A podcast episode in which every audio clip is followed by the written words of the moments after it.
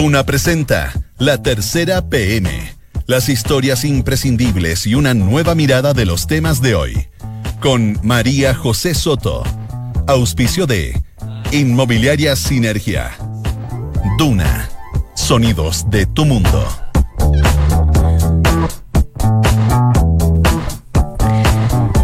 La tarde y cuatro minutos. ¿Cómo está? Bienvenido a la tercera PM Junta Radio Duna en esta tarde. Hoy es día jueves 20 de junio de 2019. A esta hora hay 18,7 grados la temperatura en Santiago.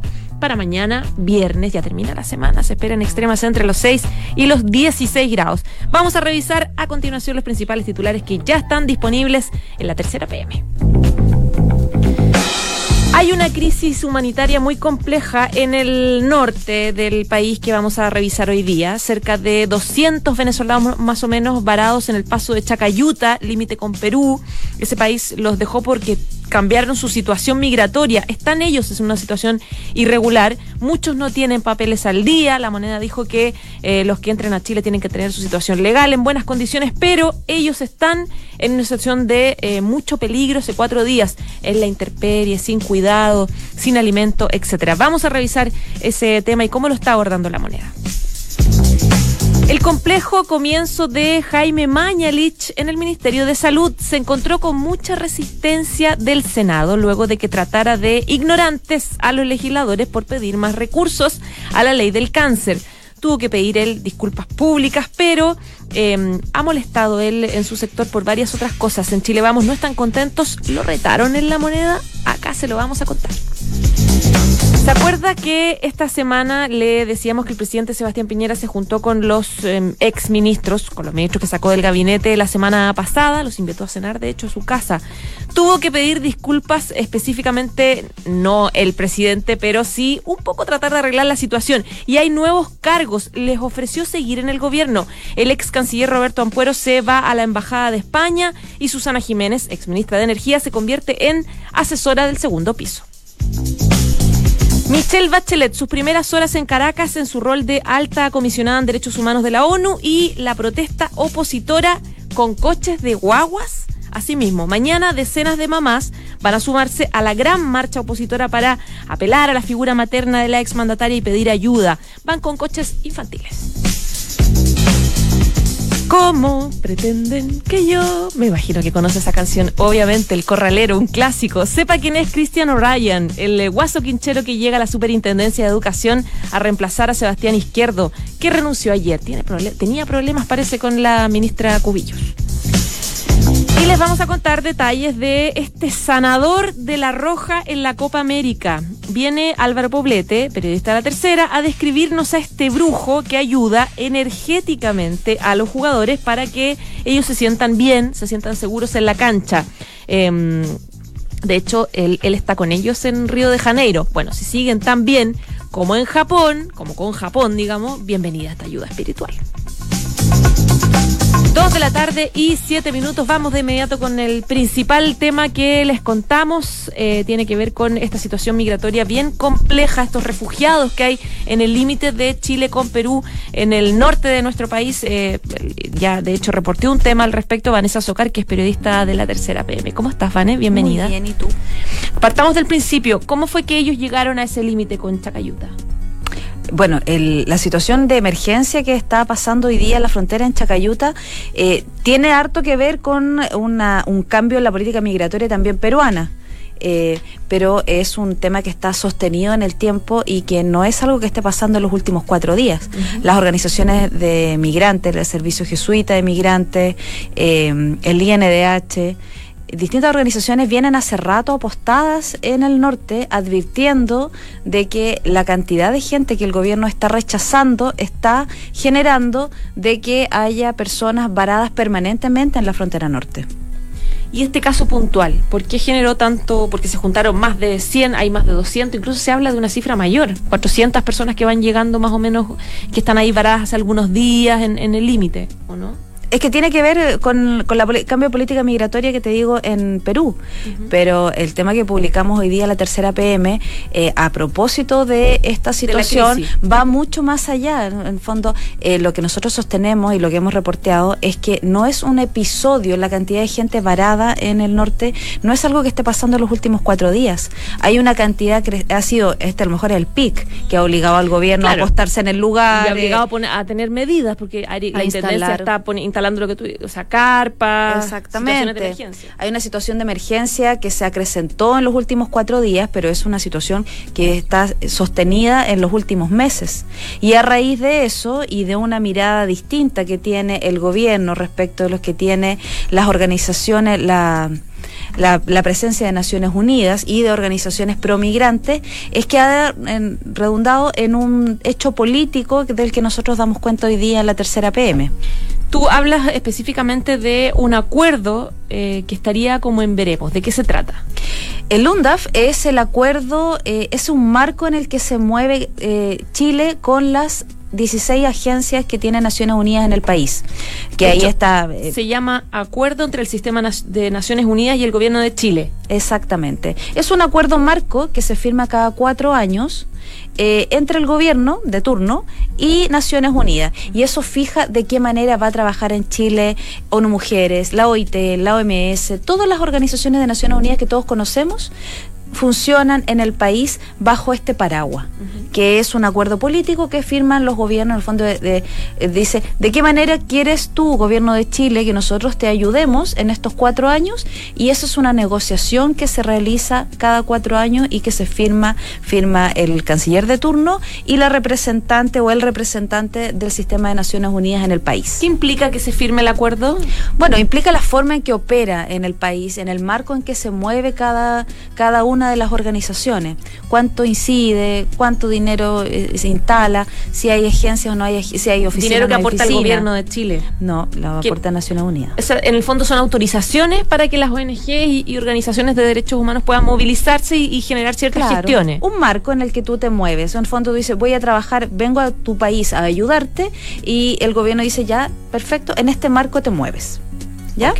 Ese contrato, ese acuerdo entre Naciones Unidas y el gobierno venció en el mes de diciembre y no ha sido renovado, y de eso damos cuenta hoy día en la tercera, no ha sido renovado porque ha habido varias discrepancias entre el gobierno y los organismos de Naciones Unidas por justamente la forma en que se mueve y un punto especialmente eh, delicado y de fricción ha sido justamente la mirada disímil que tiene el gobierno de Chile versus la visión crítica que tienen los organismos de Naciones Unidas eh, sobre la forma en que se están tratando a los migrantes en el país. Básicamente ellos han resistido mucho esta política de ordenar la casa que ha planteado la moneda con poner más restricciones a la política migratoria. Dicen que eh, de alguna forma se está terminando con expulsar a personas en condiciones muy precarias. Ha habido varias, varios hitos eh, en esta sobre el tema de refugiados. Uno ha sido el tema de las expulsiones y otro tema ha sido eh, la falta de acogida de parte del gobierno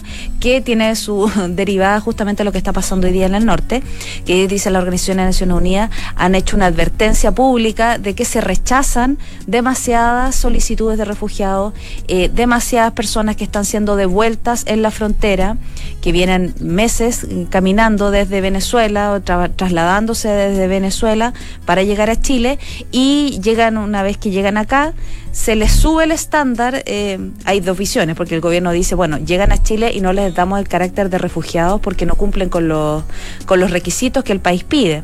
Y las organizaciones dicen, y Naciones Unidas también es lo que también es la visión que ellos tienen, es que llegan al país eh, después de atravesar eh, casi todo el continente y acá se le pide una visa que la tienen que haber sacado en una oficina en Venezuela que materialmente es imposible que se devuelvan. Y bueno, ha habido algunas instancias de enfrentamiento muy directo eh, entre el Ministerio del Interior y Naciones Unidas. Uno de esos fue en el mes de mm, hace dos meses atrás, cuando las organizaciones pro, pro migrantes fueron a Jamaica a una comisión de la, la Comisión Interamericana de Derechos Humanos y ahí fue una comisionada, una representante de la alta comisionada de los derechos humanos, Michelle Bachelet, eh, y ahí ella públicamente hace, dice, bueno, los organismos de Naciones Unidas estamos preocupados por la situación de Chile. Y esa fue una atención, nosotros la tercera la consignamos, una atención ahí en el momento en que Mijail Bonito, el encargado de migraciones del gobierno, la califica de irresponsable. Después ella viene a Chile y acá se reúnen con el ministro del Interior. El ministro del Interior dice, bueno, las representantes de Naciones Unidas nos han pedido disculpas por haber mal informado y eso es una versión que nosotros, según el reporteo que tenemos, que Naciones Unidas sigue pensando exactamente lo mismo de la política migrante del gobierno del presidente Sebastián Piñera. Ahora tú eh, eh, mencionabas a Mijail Bonito, que es el representante de temas migratorios del Ministerio del Interior, El ordenador de la casa. el ordenador de la casa. Él fue a Arica ahora porque la situación claramente se escapó de las manos. Lo que tú decías ahora es mucho más notorio por la cantidad de inmigrantes que hay ahí varados.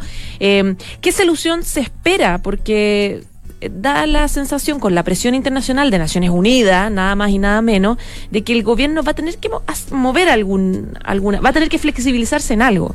Es que esta, esta negociación eh, de la que damos cuenta en la tercera tiene que ver con cuánto se avanza. Hay una discrepancia, como vemos el tema refugiados, y pese a esa discrepancia, tenemos que ponernos de acuerdo si firmamos o no firmamos este acuerdo para que funcione Naciones Unidas acá. Hay disposición, yo creo que de ambas partes, más allá de la controversia por el tema refugiados, hay disposición a llegar a un acuerdo y se ha estado en esas negociaciones en los últimos tres meses por lo menos. Hasta donde sabemos, ya están en la última etapa. La Cancillería dice, bueno, eh, no van a dar cuenta de en qué quedó el... Porque ahí la discrepancia era... Eh, tú tienes, piensas de que yo estoy siendo muy duro con los refugiados y los migrantes y el gobierno dice en el precontrato, en este acuerdo, se ponen demasiadas veces el tema, entonces piden morigerarlo. Y se está trabajando para llegar a un punto medio que probablemente pueda ser a fin de mes. Ya pues, Vanessa Azócar, muchísimas gracias. Ya pues, que estés muy bien. Que estés bien, chao, chao. Esto es La Tercera PM con María José Soto. Dos de la tarde y 15 minutos. Les vamos a hablar de el ministro de Salud, Jaime Mañalich, que en esta jornada tuvo que pedir disculpas públicas, no solamente públicas, sino que llamar personalmente a varios parlamentarios para decir que no fue su intención lo que dijo, que es que básicamente trató de ignorantes a eh, aquellos parlamentarios que estaban solicitando más recursos para eh, la ley del cáncer. Eh, claro, esta declaración generó harta molestia no solamente en la oposición, también en el oficialismo. Dicen, bueno, estamos acá, nos estamos como llevando mal gratuitamente con los parlamentarios de oposición, ¿para qué? Y claro, eh, parte con, con, de mala manera el ministro, porque hay otros episodios también que han molestado en los últimos siete días. Lleva una semana de ministro. Se lo vamos a preguntar a Alberto Labra, que es su editor de política de la tercera. Bienvenido, Alberto. ¿Qué tal, José? Muchas gracias. Gracias a ti por estar aquí. De nuevo, cuénteme. Nuevamente. ¿Qué pasa con Jaime Mañalich? ¿Cómo ha tomado, y quiero partir con una pregunta al tiro, ¿cómo ha ¿Mm? tomado la moneda estos siete días de Jaime Mañalich? Sí, están bien atentos en la moneda y, lo que comentan, bueno, hoy día llevamos ahí en, justamente en la tercera PM una nota, eh, Paula Catena y Jimena Soto, que reflejaba un poquito cómo desde la moneda y el oficialismo miran un poco este debut que no, no pasa no pasa piola, como se dice, eh, el ministro, los nuevos ministros, el que, el que más ruido ha tenido en su, en su, primera semana del cambio de gabinete el jueves. Y en la moneda miran un poquitito cómo el, al tiro fue el choque, en el fondo, y le genera, le genera cierto ruido. Lo atribuyen también a la personalidad que él tiene. Y él lo dijo cuando, cuando asumió: Yo vengo aquí a hacer un rol fuerte políticamente, estoy dispuesto a hacer eso para ayudar a presidencia, dijo. Un poco recordando cómo era él mismo, su estilo en el primer gobierno de Piñera, que también le trajo varios problemas, y uno puede hacer una lista de de frases emblemáticas. De frases emblemáticas, de cuando, no sé, se le cuestionaba, por ejemplo, por sus acciones en la clínica Las Condes. Él decía que es dueño de una la perilla de la puerta, dijo, sabe, en abril del 2010. Eh, varias otras así que le generaron problemas. Y ahora, por ahora, la moneda se lo toman un poquito entre, humor y como atentos a cómo evoluciona. no habrá sido un poco un debut un poquito en, ¿cómo se dice? Con mucho entusiasmo. Claro, muy demasiado empoderado. De hecho, eh, la nota que hacían las, periodistas eh, eh, decía también que les había mm, como generado extrañeza que hablara como casi que en su gestión pasada como con un mandato como si hubiese sido como presidente. Un tono presidencial. Claro, en mi, en mi, en mi, segundo, mandato, claro, como un tema muy presidencial, como, como eh, se interpretaba un poco como con soberbia, un poco como demasiado haciendo uso de este estilo como empoderado que él siempre ha planteado, que lo planteó mucho en el primer gobierno, decir, tengo cuando por ejemplo cuando olía en algún minuto cambio de gabinete y todos los ministros estaban como muy expectantes, él decía, a mí no me va a pasar nada, yo estoy perfecto, Juan cumplo, pero con todos los requisitos del presidente. Él siempre ha planteado que tiene una confianza que no le iba a pasar nada, superior, que claro. no tengo temor y por algo yo digo las cosas como las Claro. No estoy diciendo textual. Está como, por sobre sus colegas ministros, ¿me entiendes? Como esa sensación un poco instalaba. Ahora, esta, estas declaraciones eh, de ser tan duro con el tema de, de, la ley del cáncer, etcétera, también molestó al oficialismo en Chile Vamos. Sí. Hubo algunos parlamentarios, aislados, eso sí, no, no, no, no, fue un montón de parlamentarios de Chile, vamos, pero sí que, que, consideraron que se extralimitó en lo que dijo al tratar de ignorante a los parlamentarios que pedían más financiamiento para la ley del cáncer.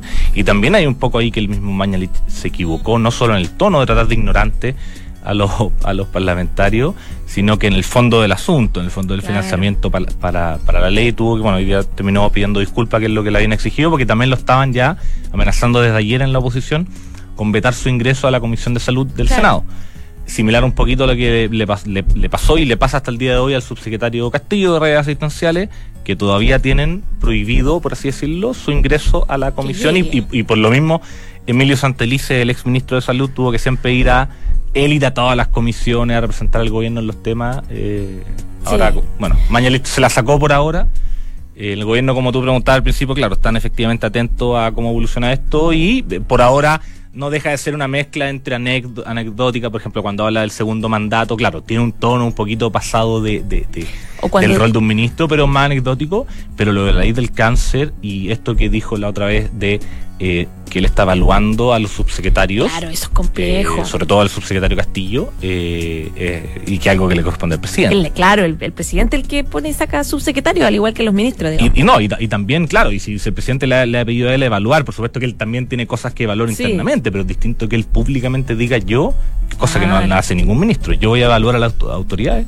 Claro. Claro, no, no, sí, compleja su situación. Ahora, eh, yo a, ayer conversaba con parlamentarios de la Comisión de eh, Salud de la Cámara de Diputados uh -huh. que estaban con una, con una actitud bastante más calmada. Decían un poco, bueno, es que él estuvo ayer acá, a propósito, claro, el, el martes. ¿Ya? Estuvo el ministro Mañalich con nosotros. La verdad es que estuvo súper amable, él bastante conciliador con uno de los proyectos de ley que, que, que tienen en la Cámara de Diputados en la Comisión, que es la de aumentar recursos para cuidados paliativos. Dijo que iba a evaluarlo. Entonces, bueno, veamos un poco cómo, cómo va la cosa, un poco no, no irse en la batalla de inmediato contra el sí. Sí, por, por eso yo, yo, creo que la, la, la, historia aquí de estos primeros siete días de Mañalich tiene un poquito de, de matices, varios, uh -huh. y, y, es que efectivamente generó cierto, cierto anticuerpo, y sobre todo en, en la señora Canuria Goich, que lideró las críticas en contra de Mañalich por lo de la del cáncer, claro. que es una de sus batallas, de sus banderas de lucha, la ley del cáncer para la senadora Goich.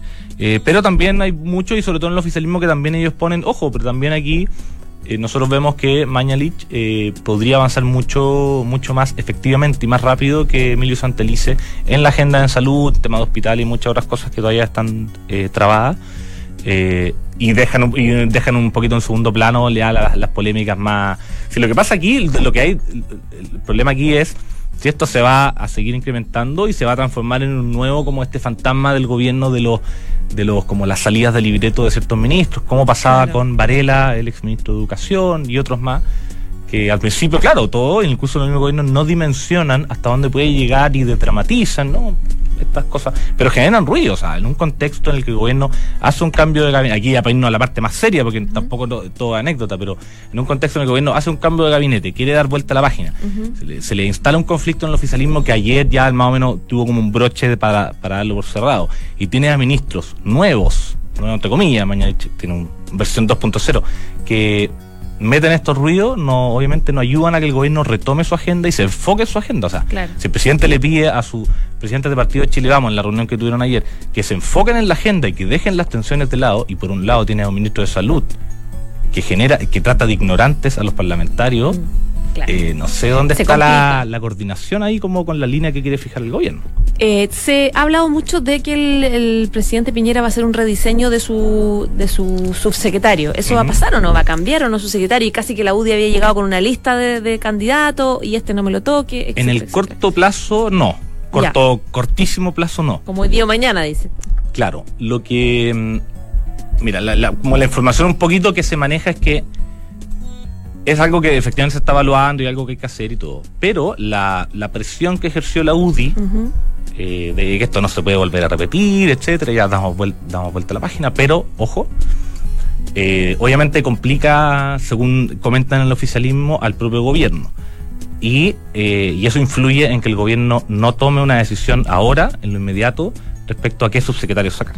Si uno se fija, por ejemplo, en eh, el equilibrio político en los subsecretarios, la UDI tiene preeminencia por sobre RN. A diferencia de lo que pasaría en ministerios según la UDI. Claro. Entonces uno diría por lógica, entonces el presidente eh, debería, eh, podría sacar algunos subsecretarios UDI o cercanos a la UDI en el fondo, en, en temas de evaluación de gestión, pero también de cuidar estos equilibrios. Claro. ¿Y tú crees que, lo, que es conveniente que lo haga justo cuando la UDI le ha reclamado y le ha pedido que esto no se vuelva a repetir? Entonces Claro. Es complicado. genera una complicación no menor y, y lo, lo lógico es que se, se trate de calmar un poquito el, el ambiente. Más si recién los tiene reconciliados. Claro, pues entonces hay que dejar un poquito que se mejore la cosa. Poner paños fríos. Así es. Muchas todo, ter- gracias. todo termina siempre con paño. Exactamente, que te vaya muy bien. Oye, ven a vernos más seguido. Eh, sí, Te gusta venir, así que queremos que vengas bien seguido. Que te vaya muy bien, Alberto. Chao, Gracias. chao. Chao, chao. Estás en la tercera PM con María José Soto. Dos de la tarde y 24 minutos. Les contábamos en los titulares, ayer también algo les contábamos, eh, que en la roja, eh, que está por estos días en Río de Janeiro, a propósito de la Copa América, en el equipo hay un profesional especial que es dentista de profesión, pero es mucho más que eso. Es como una especie de sanador.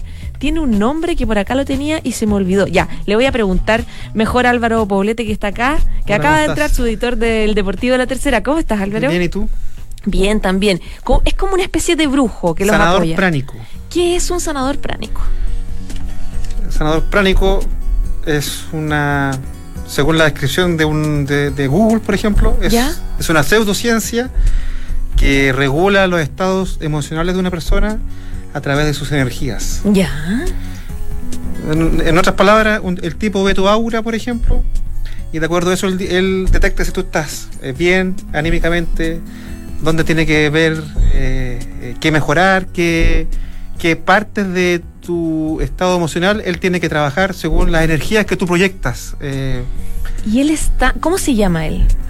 Se llama eh, Orlando Caicedo. Orlando Caicedo. Y está con la selección ahora en Río de Janeiro. Llegó con Rueda. Él, la verdad, es que eh, eh, él es un, él es muy cercano a Reinaldo Rueda. Eh, Reinaldo Rueda, que es un técnico con bastante experiencia a nivel sudamericano, lo ha tenido con, con él en casi todos sus equipos, a nivel de clubes y de selección. En sus mejores campañas, eh, Caicedo ha estado detrás trabajando eh, eh, eh, esta parte anímica de los futbolistas. Y específicamente ahora en la Copa América eh, cobró importancia su, su figura por estas fotos que, se vieron de Eduardo Vargas después del, del partido de debut, el triunfo contra Japón, donde él anota dos, dos goles y, y sale de la cancha llorando. Y ahí se ve a Caicedo consolándolo. O bueno, hablando con él. Ahí mismo, en la cancha. O sea, En está como donde las papas Mira, queman, digamos. este- este- eh, eh, Caicedo eh, es una persona que, como muy bien lo describe una nota que publicamos en el diario, entre sus funciones, por ejemplo, eh, él llega a la cancha antes que el resto, entra a la cancha y empieza a, a- a mirar el estadio el- desde, el, desde, el, desde, el, desde el césped, a mirar la tribuna, busca y él detecta supuestamente lugares donde las energías son negativas Y, eh, y las transforma en algo en positiva. No me preguntes a mí. eh, eh, Hace, hace como un trabajo espiritual. claro, eso. O sea, mira. Si, lo, si, si, si no estuviese la selección, posiblemente lo haríamos de un chanta. De un chanta que, si viene un tipo acá y no empieza a hablar de eso, le dirían, ¿qué, qué me está hablando este tipo? de-?" Claro, pero, Pero, bueno, él trabaja ahí eh, Y tiene, un- tiene eh, da charlas acá en Chile. eh, tiene una. trabaja en una clínica. Ahora, él, eh, claro, al margen de esta situación que haga media mística en la cancha para sacar las energías negativas, etcétera, etcétera, él genera una confianza importante en los jugadores, que eso ya es number Sí, one, es como sí, muy mira, importante. en realidad, eh, claro, eh, a ver, es- esto es fútbol, no es- no, él, él- él- él no está ahí para diagnosticar, por ejemplo, traumas infantiles de algún futbolista o. o- Pero es, o- es, es con- es contención. Claro, es, es contención más que eso, es contención. como pero- psicólogo. Pero, es que justamente tú ocupaste la palabra clave. Eh, el- el- los psicólogos de- deportivos en Chile eh, tienen sociedades, hay, hay- hay dos asociaciones. Eh, y hoy día en la mañana, por, por una nota publicada en el PM, ¿Ya? los dos presidentes de estas instituciones, que son psicólogos deportivos muy reconocidos en Chile, Alexi Ponce, entre otros eh, eh, ha trabajado con las marcianitas del hockey, ¿sabe? el tipo es conocido, y, y Aguayo, que eh, ha trabajado con el coach por años, eh, Juegos Olímpicos, ambos hablaron en términos bastante, bastante duros con respecto a, a Caicedo. Lo consideran una invasión profesional. Pero claro, la selección no lo vende a él como un psicólogo, sino como un como parte del staff técnico de un apoyo emocional, Claro, nomás, pero por ejemplo, por ejemplo, confianza. por ejemplo, Alexi Ponce, creo que fue Ponce que lo dijo, dijo, si es por mi mamá me contiene, Claro. si yo estoy mal eh, anímicamente, pero mi mamá no es psicóloga. En realidad también se producen estas, estas eh, eh, eh, no sé si llamarlo envidia, esta Y es situación. común que existan este tipo de roles, este tipo de personajes en selecciones deportivas o no? A, a ver, a, a través de la historia del fútbol que yo recuerde, hay situaciones puntuales en que, en, en- en- en que eh, entrenadores recurren a esta, recurren a estas eh, eh, eh, tretas místicas, por decirlo de alguna manera.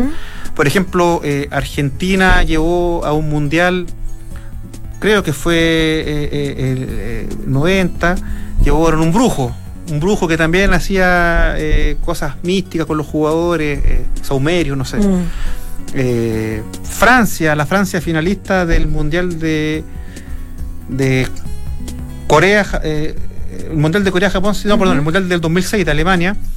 El entrenador era muy creyente de la, de, de la astrología y él muchas veces ponía o sacaba jugadores según lo que le indicaba la estrella. O sea, hay, hay, hay, hay, hay- hay de todo en el, en el fútbol, hay de todo en realidad. Pero sabes que en otros sectores, en la política, también hay un montón de políticos reconocidos en el mundo entero. Acá en Chile también que tienen a sus brujitos, a sus Claro. brujitos, sus brujitas que les, los ayudan en las decisiones, en este confía, en este no. O sea, es algo que existe en Ahora- el poder en general. ¿Para qué lo trajo Rueda a Chile, a la selección? Cuando él llega, su idea era que este, eh, que este personaje, este dentista, que es su profesión, es, odontólogo, eh, fuese capaz de unir un camarín que estaba quebrado. A eso Mm. llegó él. Porque eso era lo que hacían los otros camarines. Y Claro. ahí, al menos, su, su visión de la energía, toda su mística, no le funcionó. Porque sigue Claudio Bravo fuera, sigue Marcelo Díaz afuera. Eh, nosotros, por lo que hemos reporteado, él habló de este tema con, con- con los referentes de la selección, incluso se comunicó con jugadores como Marcelo Díaz. Ah, trató de, de trató hacer, de hacer el. No y- y- eh, eh, eh, con, Trató de reconciliar a los que están afuera de la selección. Ahora no sé cómo, cómo o sea, no sé qué, qué, qué armas ocupó para eso. Yo, o sea, Mira. él, por ejemplo, tiene una antena, no sé si llamarlo antenas de madera, que son las con las que él detecta eh, cuando Energía. energía y cosas así. ¿Ya? Eh, no, aparentemente no le funcionaron las antenas con el con el caso Bravo eh, Vidal. Pero funcionarán las antenas con Ecuador mañana o no? ¿Qué crees tú? Eh, yo creo que más que antena lo que, lo que debe funcionar ahí es la, el trabajo de rueda y la confianza que se tienen los jugadores. Ahora mira, repito lo que dije hace un rato, esto es fútbol y, y- y quizás si el tipo logra que un futbolista sienta, se sienta ganador entrando a la cancha porque de verdad su discurso le hizo creer que es el mejor. Bien, bien, bien, bien, Claro. bien por, la, por, por- por- por- el equipo de, de- de- de fútbol. Pero claro, para, para mí sería invasión que, que él empezara a tratar temas que son ya más, más clínicos, no sé, como te dice, una depresión, una- un trauma, Claro. al- a- a- algo más. Por ejemplo, él era, eh, él estaba en el staff técnico de Rueda eh, en, el, en el en Nacional de Medellín cuando se produce el accidente del Chepecoense. ¿Te acuerdas del avión que se cae Sí. previo a la final? Sí. claro, todos hablábamos ahí de lo que sucedió con este Pecuense, que fue una, una tragedia terrible. Mm. Pero también fue un golpe muy duro para, el- para los colombianos, para Medellín, que ellos aspiraban a ser campeones y eh, por un acto de, solidar- de solidaridad que fue muy aplaudido, eh, dirigido por Rueda, ellos le entregan el título Claro. simbólicamente. Entonces los jugadores cuentan lo, que- quienes, quienes escribieron muchos desde Colombia sobre eso, los jugadores quedaron igual bien traumados con el tema. Y fue justamente eh, Caicedo quien los trató, quien los les ayudó a salir de este de Como la- de depresión de que esta- generó. De esta negatividad. Hablemos de energía, de estas, Ah, mira, de, estas malas vibras. De estas malas vibras. Ya, las mejores vibras para mañana, Chile. No, y las mejores vibras ahora un rato más con la selección chilena, con la es femenina. verdad, con la femenina, Claro, tienes razón. estuvieron a punto, a punto de, de quedar eh, en, en una posición inmejorable para clasificar. Tenían que esperar que Camerún y Nueva Zelanda, que jugaron hace un rato, empataran. En el minuto 95, Camerún hizo el gol del triunfo. Así que ahora Chile está obligada a ganarle por tres goles de diferencia y mínimo a Tailandia para poder clasificar a octavos de final. ¿Tiene opciones? ¿Le ves opciones a la, a la Chile? Eh, Tailandia? Si lo vemos fríamente, eh, eh, concepto por concepto, ambos equipos, Chile en todo supera a Tailandia, en todo. Ya. En experiencia, en- juegan en mejores ligas, son más jóvenes, son más rápidas, no son más altas que ella. Eh, Chile, Chile aquí debería ganar. O sea, debería ganarle Chile a, a Tailandia. El punto es por cuántos goles.